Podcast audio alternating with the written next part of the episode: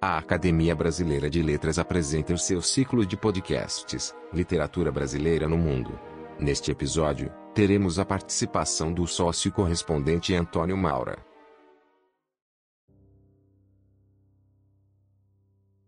Amigas e amigos ouvintes, em nome da Academia Brasileira de Letras, eu, Antônio Torres, agradeço pela audiência. Vamos dar início aqui a um novo ciclo de podcasts a cargo de quatro de nossos correspondentes no estrangeiro. São eles: Antônio Maura, na Espanha, Leslie Bethel, Bethel na Inglaterra, Arnaldo Saraiva, em Portugal, e Didier Lamaison, na França. Hoje teremos o prazer de ouvir o espanhol Antônio Maura, que vai nos dar uma ideia sobre a presença da literatura brasileira na Espanha. Antônio Maura é diretor do Instituto Cervantes, no Rio de Janeiro, e sócio correspondente da Academia Brasileira de Letras desde 2011 e é um dos mais atuantes estudiosos e divulgadores da nossa literatura e da nossa cultura na Espanha. Nascido em Bilbao, em 1953, é formado em filosofia e em jornalismo, doutor em filologia românica pela Universidade Complutense de Madrid, com a primeira tese defendida em seu país sobre um escritor brasileiro, no caso Clarice Lispector. Entre 2005 e 2019, 2009, perdão, foi diretor da Cátedra de Estudos Brasileiros na mesma universidade onde se fez doutor. Além disso, foi professor visitante e diretor da Casa de Cultura Senzala, da Casa de Cultura Hispânica na Universidade Federal do Ceará, de 1982 a 1985. É o autor da versão em espanhol de Casa Grande Senzala, agora sim, de Gilberto Freire, na edição de 2010. Entre seus livros publicados destacam-se os relatos Piedra e Ceniza e os romances Voz de Humo, Aino e Semilha e Eternidade. Semilha de Eternidade. Com a palavra, o caríssimo confrade Antônio Maura. Bom dia. Eu vou falar sobre a presença da literatura brasileira na Espanha. Falar da literatura brasileira na Espanha não deixa de ser um desafio, pois significa contar as aventuras de alguns descobridores que ousaram entrar em um território desconhecido. A literatura brasileira era uma floresta estranha e um grande, em grande parte ainda é, povoada de uma vegetação exuberante, com textos surpreendentes de uma beleza que ainda maravilha o leitor, tradutor ou crítico espanhol. Explicar, portanto, a presença da literatura brasileira em meu país e contar a história de alguns aventureiros que trilharam um caminho intrincado Muchos llegaron a grande literatura brasileira por acaso ou por sorte. Contar sua história, então, é escrever a crônica de alguns exploradores do espírito que ousaram entrar em terras até então desconhecidas, nas paisagens do imaginário.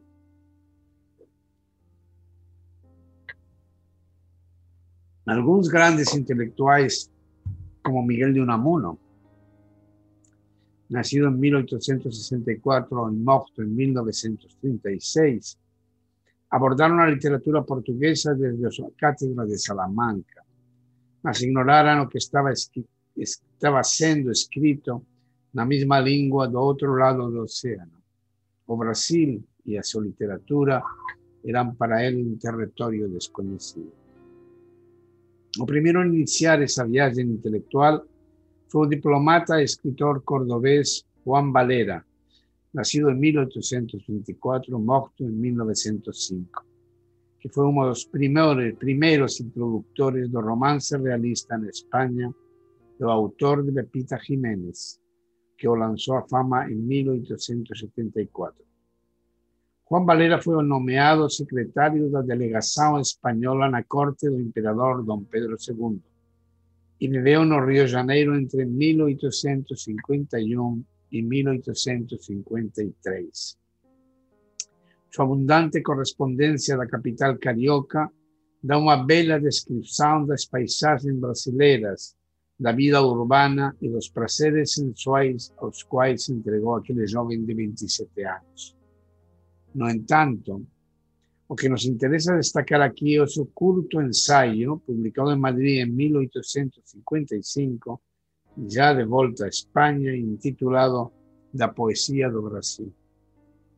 En ese trabajo, Valera presenta a poesía brasileira como las más originales de la literatura europea y americana y destaca o contributo del mundo indígena y negro para o universo poético la lengua portuguesa. Cito. Esa predisposición del pueblo brasileiro para poesía y la música está en todas las razas que o povoan.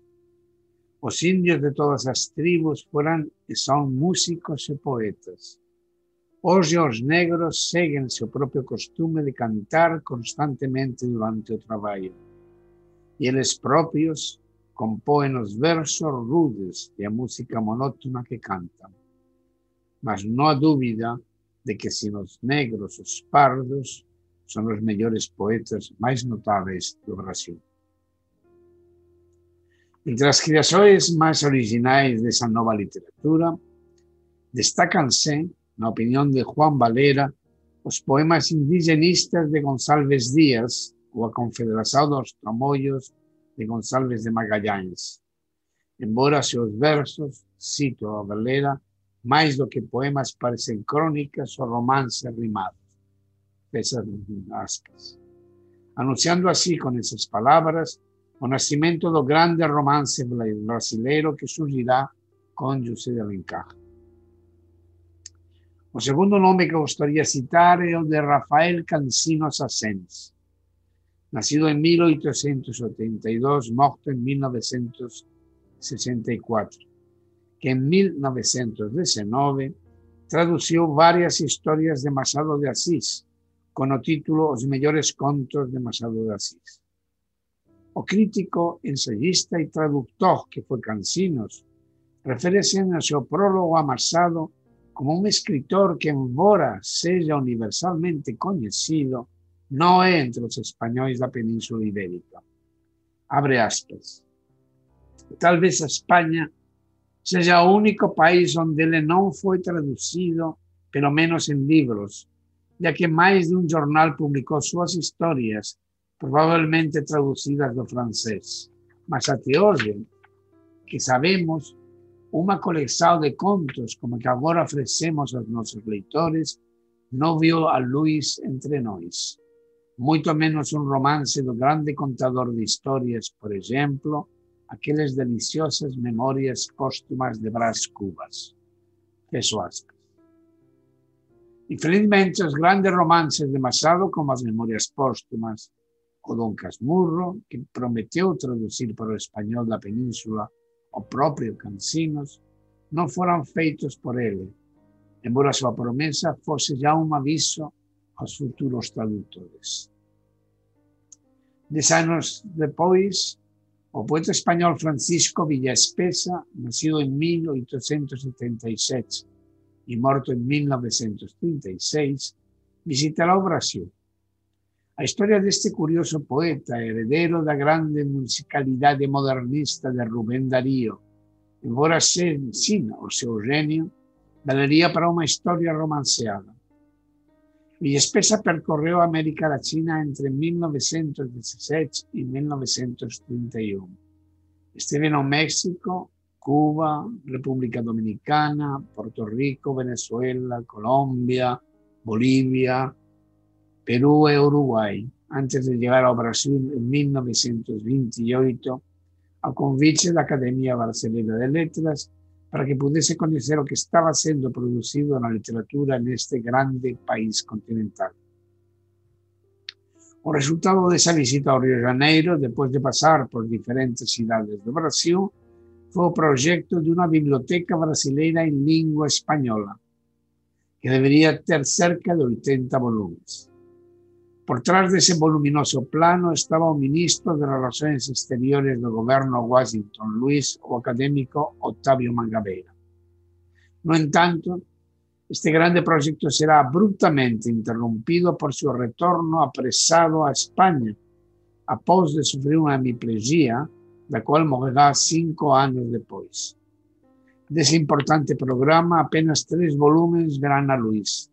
Sonetos y poemas de Olavo de Vilac, O Navío Negreiro de Castro Alves y una selección de poemas de Agonal de Carballo sobre el título Toda América. O material preparatorio de su trabajo como traductor fue embarcado para España sin control de autor debido a sus problemas de salud e infelizmente fue perdido en la viaje, robado destruido, dependiendo de las diferentes versiones que tiene esa catástrofe literaria. Porém, o sueño calentado por Villa Espesa se concretizaría 30 años después con una publicación que sería un icono la divulgación de la literatura brasileira en España. Refírome a revista La Cultura Brasileira, que teve inicio en 1862. Este nuevo proyecto fue concebido pelo poeta João Cabral y concretizado pelo también poeta Ángel Crespo, nacido en 1926, muerto en 1995. Nessa publicação, duas épocas claramente diferentes podem ser distinguidas. Em sua primeira etapa, de junho de 1962 a março de 1970, a poesia brasileira foi principalmente divulgada. Murilo Mendes, João Cabral, Drummond de Andrade, Oswald y Mario de Andrade, Cecilia Meireles, Ledo Ivo, Jorge de Lima, Vinícius de Moraes, Augusto Federico Smith, Raúl Bopp, entre otros, vieron sus poemas traducidos por Ángel Crespo, Gabino Alejandro Carriedo y también pelo poeta y académico Damaso Alonso, que también fue, fue socio correspondiente de ABL. A estos poetas juntaranse también las creaciones poéticas de González Díaz, Casimiro de Abreu, Sousa Andrade, Castro Alves, Cruz de Souza, Alfonso de Guimaraes y Raúl León. Algunos estudios literarios asignados por el director de la revista Ángel Crespo y por su secretaria editorial Pilar Gómez de nacida en 1936, muerta en 2016, que fue otra grande brasilianista, versaban sobre la obra de João Cabral y sobre la poesía concreta de Brasil. Todo eso para dar un escenario histórico y estético a los poemas traducidos que en la época eran completamente desconocidos en España. Mas a revista de cultura, a revista brasileira de cultura, a revista de cultura brasileira, disculpe, no se dedicó apenas a poesía, mas también a prosa. Autores como João Guimarães Rosa, Clarice Lispector, Jorge Amado, Nérida Piñón, Otto Lara Resende, fueron divulgados por medio de traducciones de algunos de sus contos o ediciones, ediciones especiales que tratarán de sus trayectorias literarias y de su personalidad artística. En ese sentido, debemos destacar los números especiales dedicados a las figuras de Joe Guimarães Rosa en junio de 1974 eh, o de Nelly da Piñón en marzo de 1968. Ángel Crespo fue autor de la versión en español de Grandes Sartón Veredas, no año 66, de una antología de poesía brasileira en 1973 y de Tebas de mi corazón de Nida Piñón en 1991. Pilar Gómez Vedate tradució Manuelón en Miguelín de Miguel Rosa en 1971. Tenemos que salientar también que o Grande Sertão Veredas ganhou uma nova tradução feita por Florencia Garramunho e Gonzalo Aguiar em 2009.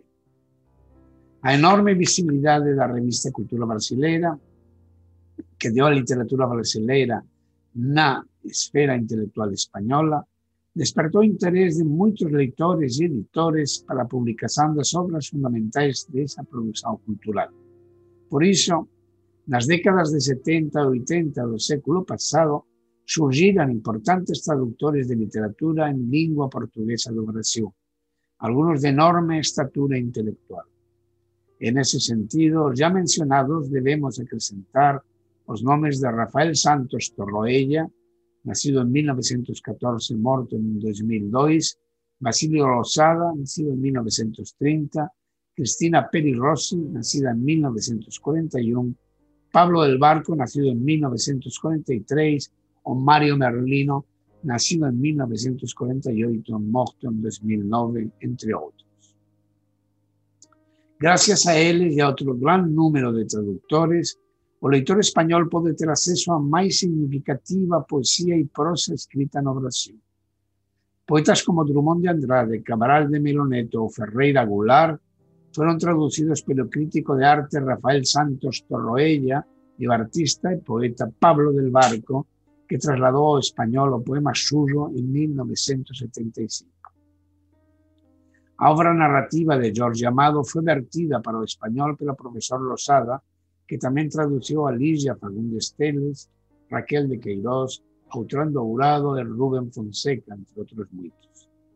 La escritora uruguaya Cristina Perirossi deben ser las versiones de Balovara de Osman Lins, Angustia de Graciliano Ramos o Cero de Loyola Brandão. Pablo del Barco tradució a su vez los romances Maíra y O de García Ribeiro y una edición crítica de Don Casmurro publicada por la editora Cátedra en 1991. Por su vez, el poeta argentino Mario Merlino tradució a obra de Bobaldo Ribeiro especialmente su grande romance Viva o Povo Brasileiro, além de obras de Raduan Nassar, Nerida Piñón y otros autores. Esas dos décadas fueron extraordinarias para que muchos leitores pudiesen aproximar las grandes obras de ficción y ensayo de poesía brasileira en lengua española. Mas también fueron publicadas algunas revistas culturales que estudiaron la realidad brasileira.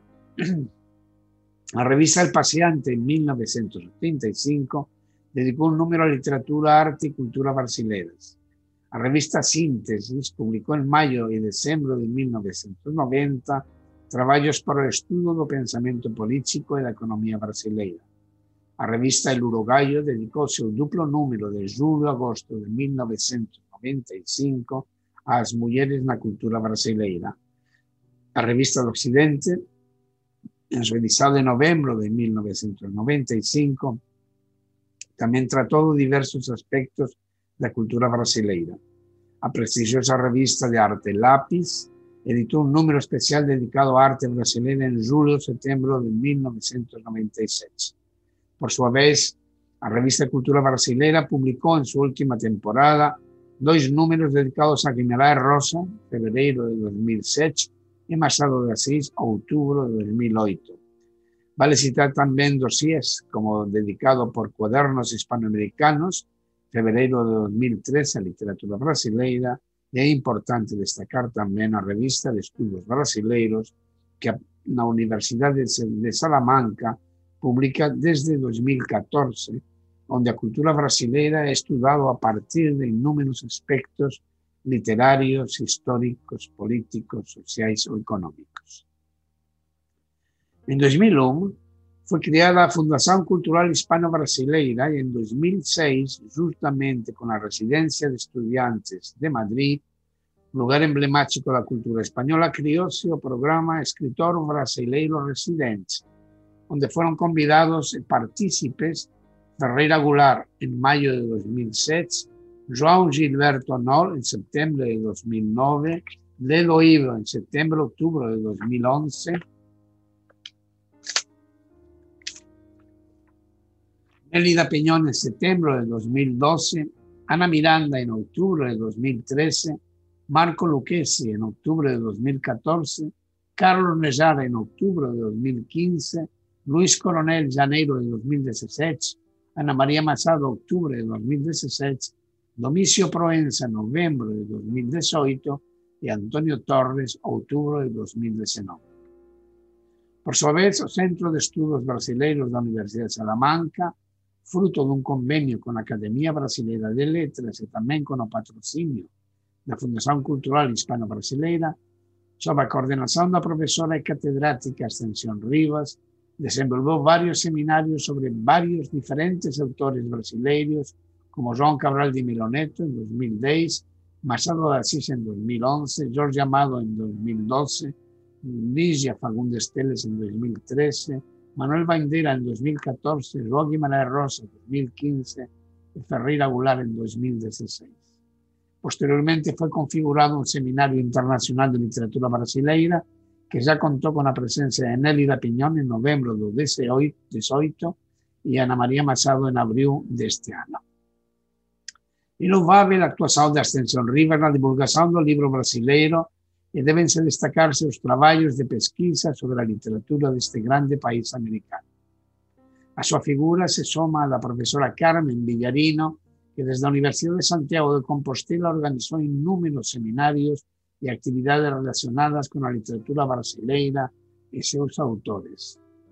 También debemos lembrar aquí a figura de Elena Lozada, filla del profesor Lozada, que dio seguimiento a obra de seu pai no Departamento de Literatura Galaico-Portuguesa la Universidad de Barcelona, así como a su labor como traductora la obra de Clarice Lispector para el español. No puedo encerrar esta palestra sin me referir a dos grandes escritores brasileiros que estabeleceran relaciones profundas con España y deran a conocer sus obras y de otros intelectuales brasileiros. Refírome a Gilberto Freire, uno de los grandes hispanistas brasileiros, amigo de Julián Marías y de Francisco Ayala, que os inició no mundo la sociología brasileira, y a João Cabral de Meloneto, que conoció y colaboró en Barcelona con un grupo de artistas y poetas de la revista Set y posteriormente en Madrid fundó junto con Ángel Crespo a revista de cultura brasileira de que ya falamos.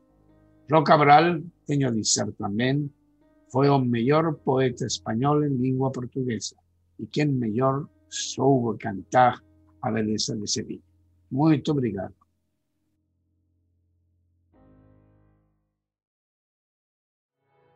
Você pode acessar todos os podcasts da academia através do nosso site. Acesse pelo link www.academia.org.br/podcast.